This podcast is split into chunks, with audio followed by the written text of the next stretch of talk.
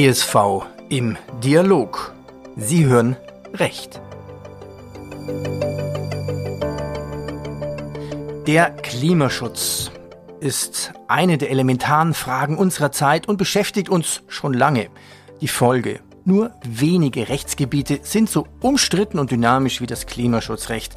Einen großen Anteil daran hat das Bundesverfassungsgericht, vor allem durch seinen Beschluss vom März 2021. Als Wachrüttler hat dieser Beschluss zur umgehenden Novellierung der Klimaschutzgesetze im Bund geführt. Ja, auch die Ampelregierung hat in ihrem Koalitionsvertrag die Klimaschutzziele angepasst und unter anderem wird die EEG-Umlage umfinanziert.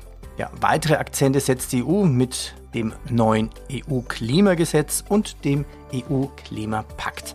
Ja, überlagert wird dies alles von der Rohstoffkrise natürlich aufgrund des Ukraine-Kriegs, was eine Fülle von weiteren Fragen aufwirft. Antworten hierauf gibt unser heutiger Gast, Professor Dr. Walter Frenz, im Rahmen der Podcast-Reihe ESV im Dialog.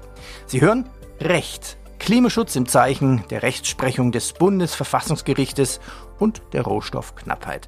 Herr Dr. Walter Frenz ist Professor für Berg-, Umwelt- und Europarecht an der RWTH Aachen. Herr Professor Dr. Frenz, ich grüße Sie. Hallo. Hallo zusammen. Ja, und mit an Bord Bernd Preis aus der ESV-Redaktion Recht. Herr Preis, einen schönen Gruß nach Berlin. Ich grüße Sie zurück, auch natürlich Herr Professor Dr. Frenz, bedanke mich schon mal für Ihre Mitwirkung. Dann wollen wir mal loslegen in dieses nicht ganz einfache Thema.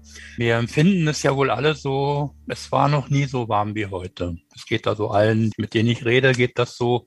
Man liest und hört das auch überall, man liest viel dazu. Großes Aufsehen hat natürlich das Bundesverfassungsgericht erregt mit seinem Beschluss vom 24.03.2021. Herr Professor Dr. Frenz, was bedeutet denn diese Entscheidung? Kurz gesagt, wir müssen heute schon anfangen, damit es den künftigen Generationen nicht zu warm wird. Das heißt, die Reduktionslasten für CO2-Ausstoß müssen verteilt werden. Das dürfen nicht die künftigen Generationen alleine schultern müssen, wenn es dann eben beginnt zu warm zu werden zum Überleben, sondern das müssen wir heute schon tun. Und darum müssen wir heute schon langfristige Maßnahmen konzipieren, damit dann die künftigen Generationen noch adäquate Lebensbedingungen haben, etwa durch eine Mobilitätswende.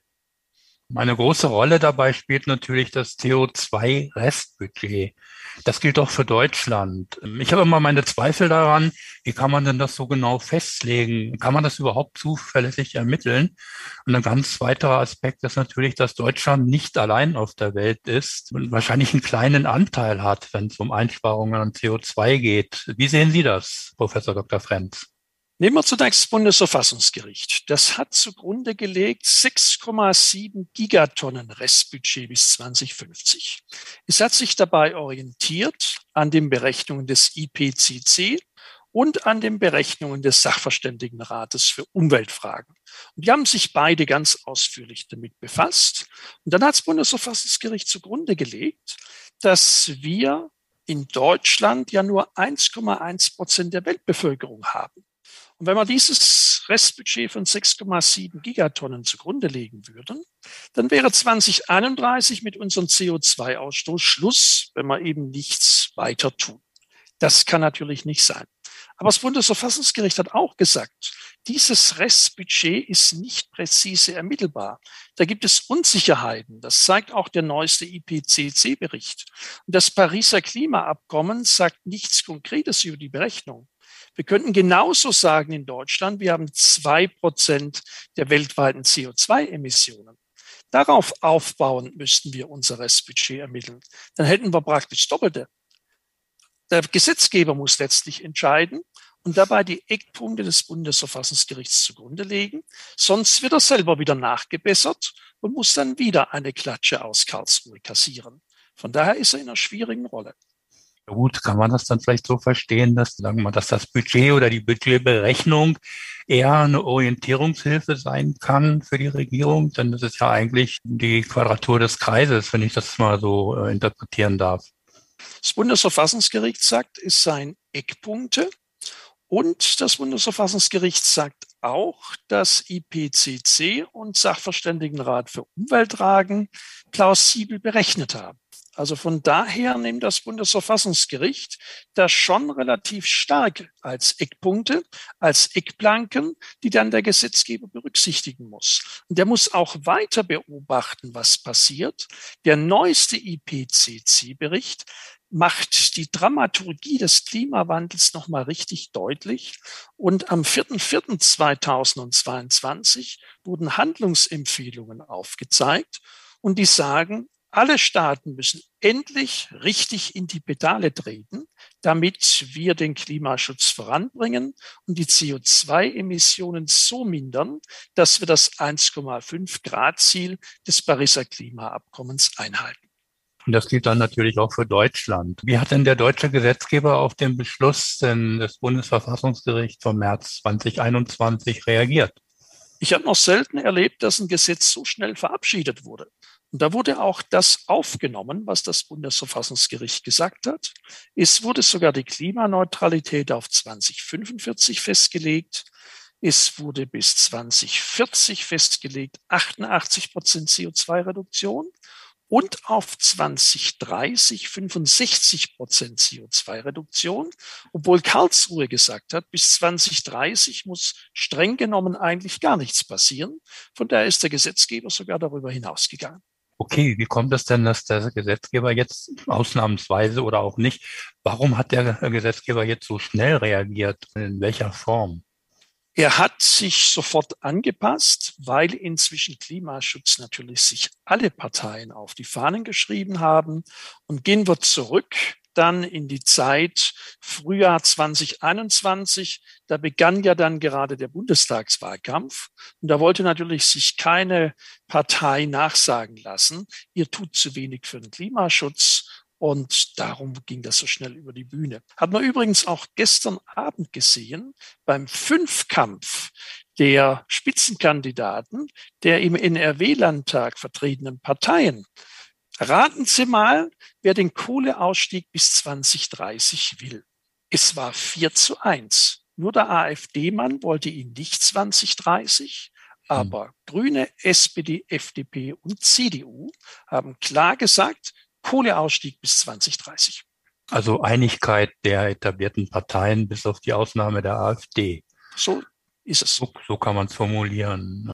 Ja, was meinen Sie denn, was da jetzt passiert ist? Reicht das denn aus? Ich meine jetzt die geänderten Klimaschutzgesetze oder das geänderte Klimaschutz. Würde das ausreichen? Wie sehen Sie das? Wir haben in der Anmoderation gehört, das ist heftig umstritten. Und genau das ist die Frage, worüber die Leute streiten. Mhm. Denn wir haben hier zwar diese Ziele, die wir gerade eben uns vor Augen gehalten haben, aber schon auf EU-Ebene stellt sich die Frage, ob das reicht, denn die EU-Ebene will bis 2030 55 Prozent einsparen. Das ist zwar weniger als unsere 65 Prozent, nur wir sind ja ein wirtschaftlich starkes Land und damit müssen wir auch mehr tun. Und der IPCC-Bericht zeigt inzwischen schon bedrohlich auf, dass wir womöglich die 1,5 Grad gar nicht mehr schaffen. Und umso mehr muss Deutschland tun und muss eben dann auch die IPCC-Berichte, die das Bundesverfassungsgericht zugrunde gelegt hat, beobachten und in ihren Konsequenzen in nationale Maßnahmen umsetzen. Herbe Aufgabe für die neue Bundesregierung. In der was Tat. Hat, was hat die denn gemacht bisher? Im Ampelkoalitionsvertrag steht das Credo, Klimaschutz hat oberste Priorität. Und damit wird letztlich auch das Wirtschaftswachstum mit Klimaschutz verbunden, so wie es auch die EU-Kommission im EU-Klimapaket macht. Und das ist ein ganz wichtiger Gesichtspunkt. Früher sagte man immer, Wirtschaft und Klimaschutz sind Gegensätze. Nein, Wirtschaftswachstum durch Klimaschutz. Und das zieht sich durch den ganzen Koalitionsvertrag. Und dann kommen Einzelmaßnahmen, stärker Ökostromausbau, Ausstieg aus der Kohleverstromung, idealerweise bis 2030. Mobilitätswende in sehr starkem Maße. Wir sollen bis 2030 15 Millionen E-Autos auf der Straße haben. Also ich fasse nochmal zusammen. Wirtschaftswachstum durch Klimaschutz wird ganz groß geschrieben. Kann die Rechnung aus Ihrer Sicht aufgehen? In der Tat kann die aufgehen. Denn wir haben ja auch sehr viele Branchen, in denen Deutschland eine Spitzenrolle führen kann, etwa Ökostromausbau. Da können wir weltweit exportieren. Wir werden nur sehen müssen, wie jetzt der aktuelle Russland-Ukraine-Krieg hier uns einen Strich durch die Rechnung macht. Etwa die chemische Grundstoffindustrie braucht Gas. Und dieses Gas kommt bisher aus Russland. Und diese chemische Grundstoffindustrie stellt zum Beispiel auch Lacke für Windkraftanlagen her. Und wenn diese Lacke wegen Gasknappheit nicht mehr produziert werden können, dann stockt auch der Ökostromausbau. Also von daher wird auch der Klimaschutz durch Wirtschaft und durch Rohstoffversorgung bedingt. Also von daher kommen hier ganz neue Interdependenzen, auch durch den Russland-Ukraine-Krieg. Damit haben Sie ja einen Ausblick schon vorweggenommen. Vielen Dank dafür. Ein wichtiges Element, was die Ampelkoalition gemacht hat, ist die EEG-Umlage. Ähm, der Gesetzgeber hat die nicht abgeschafft, wie vielfach behauptet wird, sondern besser umfinanziert. Können Sie dazu ein paar Worte sagen? Die EEG-Umlage hat letztlich unseren Strompreis verteuert. Das waren so 6,5 Cent zuletzt. Und dann ist immer stärker die Klage gekommen, die Strompreise sind zu hoch. Das hat die Wirtschaft beklagt, aber das haben auch viele Bürgerinnen und Bürger beklagt. Und die EU hat in ihrem Klimapaket klar definiert die soziale Komponente der Energiewende.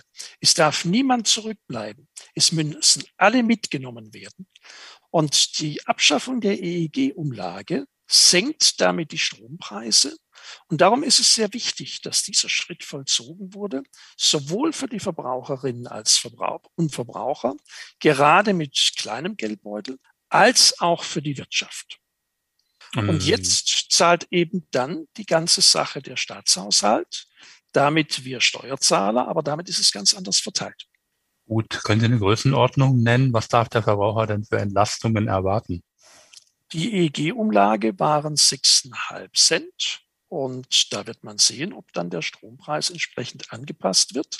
Und die Energieversorgungsunternehmen werden gut beraten sein, das auch an die Kunden weiterzugeben. Ansonsten entsteht hier auch viel Unmut. Allerdings wird man eben sehen, wie weit das dann umgekehrt und zu Lasten dann der Verbraucherinnen und Verbraucher und der Wirtschaft kompensiert wird durch den Anstieg der Energiepreise im Zuge des Russland-Ukraine-Krieges. Stichwort Weitergabe an die Verbraucher. Gibt es da auch Bestimmungen, dass die Energieunternehmen verpflichtet sind, das weiterzugeben? Also es gibt nähere Regelungen dann für den Ausgleich. Da gibt es eine Ausgleichsmechanismusverordnung. Und daraus ergibt sich dann letztlich auch, wie hoch dann die ganzen Bewertungen sind, etwa was die EEG-Umlage anbetrifft. Da gab es ein ganz genaues Berechnungsschema. Und indem jetzt die EEG-Umlage weggefallen ist, darf sie dann auch im Strompreis nicht mehr angesetzt werden. Verstehe. Wir hatten vorhin das EU-Recht schon mal angesprochen. Wie ordnen denn die, die deutschen Beiträge zum Klimaschutz ein, die bisher, ich nenne es jetzt mal EU-Klimapaket oder Fit for 55? Wie würden Sie die deutschen Beiträge denn da einordnen? Also Deutschland hat hier eine Vorbildfunktion schon übernommen. Allerdings wird man sehen, wie sich das in der Zukunft entwickelt. Denn dadurch, dass die Erderwärmung immer weiter voranschreitet, werden alle Staaten einen höheren Beitrag leisten müssen. Und Deutschland hat jetzt 65 Prozent Reduktionsziel bis 2030, EU 55 Prozent. Aber Deutschland ist eben auch ein starkes Land und muss dann gegebenenfalls auf 70, 75 Prozent Reduktion gehen, wenn andere EU-Staaten deutlich weniger einbringen können. Und daraus können auf Deutschland noch stärkere Lasten dazukommen. Deutschland ist auch bis 2045 klimaneutral, die EU erst bis 2050. Aber einige Bundesländer wollen ja schon bis 2040 klimaneutral sein, eines sogar schon bis 2035. Kommen wir mal zum Klimagipfel von Glasgow, der auch eine wichtige Rolle spielt. Was hat der damit zu tun und können Sie vielleicht mal die Ergebnisse kurz darlegen? Der Klimagipfel von Glasgow war im Gegensatz zu dem von Katowice sehr konkret. Er hat deutlich gemacht, 1,5 Grad Ziel ist zwingend. damit wir auch in der Mitte des Jahrhunderts und später adäquate Lebensbedingungen haben. Darauf müssen alle Staaten hinarbeiten. Von daher steht auch stärker das 1,5 Grad Ziel im Fokus. Paris hat man dann auch eher auf das 2 Grad Ziel abgestellt. Und alle Staaten haben sich dann das Ziel gesetzt, verstärkte Maßnahmen zu ergreifen. Und selbst ein Einstieg in den unverminderten Abbau des Anstiegs der Kohleverstromung wurde dann gewählt. Und von daher hat man hier sozusagen einen ersten Einstieg in den Ausstieg der Kohleverstromung geschafft. Gut, der Beschluss oder die Beschlüsse wurden ja vielfach auch kritisiert. Wenn ich Sie jetzt richtig verstehe, würden Sie den Gipfel von Glasgow als Erfolg bewerten. In der Tat, gerade wenn man den mit dem von Katowice vergleicht, da wurde zum Beispiel nur begrüßt, dass der IPCC-Bericht rechtzeitig fertiggestellt wurde. Jetzt wurde er inhaltlich zugrunde gelegt und von daher ist dann die Ausrichtung der Staatenwelt klar. Die Dramaturgie des Klimawandels muss in allen Maßnahmen einbezogen und in Gegenmaßnahmen dann aufgefangen werden. Ein wichtiges Stichwort Energiewende war auch im Wahlkampf zu verspüren. Das heißt vielfach, die Gesetze sind zu kompliziert, es müssen Verfahren abgekürzt werden. Ja, wir sind überreguliert. Würden Sie dem zustimmen oder was könnte der Gesetzgeber tun, um vielleicht die Gesetzesmaterialien ein bisschen zu entschlacken? Also das EEG ist gutes Beispiel, wie ein dünnes Gesetz zum dicken Gesetz wurde. Und da sind sehr viele Einzelregelungen drin. Und das wird jetzt entschlackt auch durch das Ende der EEG-Umlage, wobei es dann ein neues Umlagegesetz dann gleich wieder gibt. Also von daher ist dann eine Zunahme der Normen zu beobachten. Aber es ist eben auch eine Materie, in der viele Interessengegensätze aufeinanderprallen. Und das muss dann auch entsprechend aufgefangen werden. Und wir müssen vor allem auch das Unionsrecht wahren. Das gilt dann für den Habitatschutz, für den Artenschutz. Und darum wird es auch nicht so leicht sein, dann Windkraftanlagen gegen den Artenschutz weiter auszubauen. Da kann es auch nur eine Einzelfallabwägung geben anders als jetzt von der Ampelregierung geplant, wo ein relativer Vorrang des Ökostromausbaus gegenüber dem Artenschutz festgelegt werden soll. Und das ist ein Beispiel dafür, wie schwer es ist, Genehmigungsverfahren zu entschlacken, Genehmigungsverfahren zu beschleunigen. Das Unionsrecht stellt hier sehr genaue Anforderungen.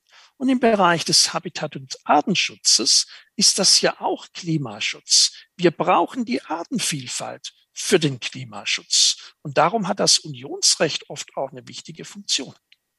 Wir wechseln jetzt mal ganz kurz das Thema. Sie sind ja auch Herausgeber des Kommentars Klimaschutz, der im Erich Schmidt Verlag jetzt sogar in zweiter Auflage erschienen ist. Ich hätte gerne mal ein paar Worte von Ihnen dazu und vor allem, warum die Neuauflage und was zeichnet die Neuauflage aus?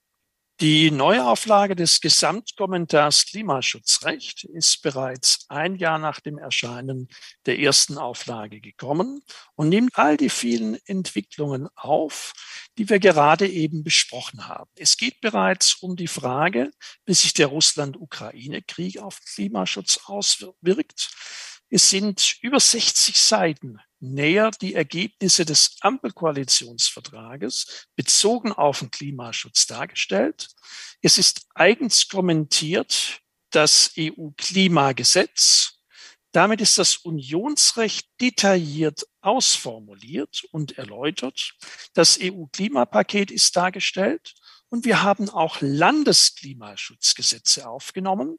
Und zwar haben wir das am Beispiel des NRW-Klimaschutzgesetzes kommentiert. Das Bundesverfassungsgericht hat sich ja am 18. Januar 2022 mit Verfassungsbeschwerden gegen Landesklimaschutzgesetze beschäftigt und die erst gar nicht zur Entscheidung angenommen, vor allem weil eben nur der Bund die Gesamtverantwortung hat. Diese Entscheidung wird auch schon vom Hintergrund her näher in diesem Kommentar erläutert. Also ich sehe viele Gesetze, viele Überlagerungen von Gesetzen, Verschachtelungen von Gesetzen. viele Aspekte, die beachtet werden müssen. Jetzt kommt der Ukraine-Krieg dazu. Ich, es ist ganz schwer, dass ich jetzt von Ihnen einen Ausblick erwarte. Versuchen wir es trotzdem. Konkret gefragt, sind denn die Klimaschutzziele, die jetzt neu definiert worden sind, sind die überhaupt zu schaffen? Wir müssen sie schaffen. Denn anders werden wir die Erderwärmung nicht auf 1,5 Grad begrenzen können. Und Deutschland hat hier eine ganz wichtige Vorbildfunktion. Die Hoffnung ist, dass andere Staaten sich dann unseren Bemühungen anschließen. Und darum müssen wir weiterhin alles tun, das zu schaffen. Das sind natürlich große Herausforderungen durch den Russland-Ukraine-Krieg. Wir haben dann etwa in der Ostukraine die größten europäischen Ionenvorräte, Lithiumvorräte für Ionenbatterien von Automobilen im Elektrobereich. Und aus dem Grunde müssen wir dann das kompensieren, was durch den Russland-Ukraine-Krieg ausfällt. Das zeigt sich auch in anderen Bereichen. Und aus diesem Grunde müssen wir sehen, dass wir die Rohstoffversorgung trotz des Russland-Ukraine-Krieges sicherstellen. Rohstoffe für den Klimaschutz müssen weiterhin zu uns kommen können. Und insbesondere da müssen wir ansetzen und uns überlegen, wie wir uns positionieren und wie wir neue Bezugsquellen finden, vielleicht auch stärker im Inland große Herausforderungen. Abschließende Frage. Sie halten das für machbar? Ich halte das für machbar. Die Politik hat das erkannt und steuert auch schon entsprechend. Und es wird ja ganz intensiv diskutiert, wie das gemacht werden soll. Das hat zum Beispiel das gestrige Fünfkampfgespräch der Spitzenkandidatinnen und Kandidaten der NRW-Parteien gezeigt. Das ist ein Zentrum unserer aktuellen politischen Diskussion. Herr Professor Dr. Frendt, ich bedanke mich für Ihre aufschlussreichen Worte. Ich danke Ihnen, Herr Preis. Alles klar, bis dann. Bis dahin. Das war ESV im Dialog. Sie hören recht. Klimaschutz im Zeichen der Rechtsprechung des Bundesverfassungsgerichtes und der Rohstoffknappheit. Wir bedanken uns nochmal recht herzlich bei Professor Dr. Walter Frenz, Professor für Berg-, Umwelt- und Europarecht an der RWTH Aachen. Vielen Dank und der Moderator Bernd Preis aus der ESV-Redaktion in Berlin. Vielen Dank. Alles klar.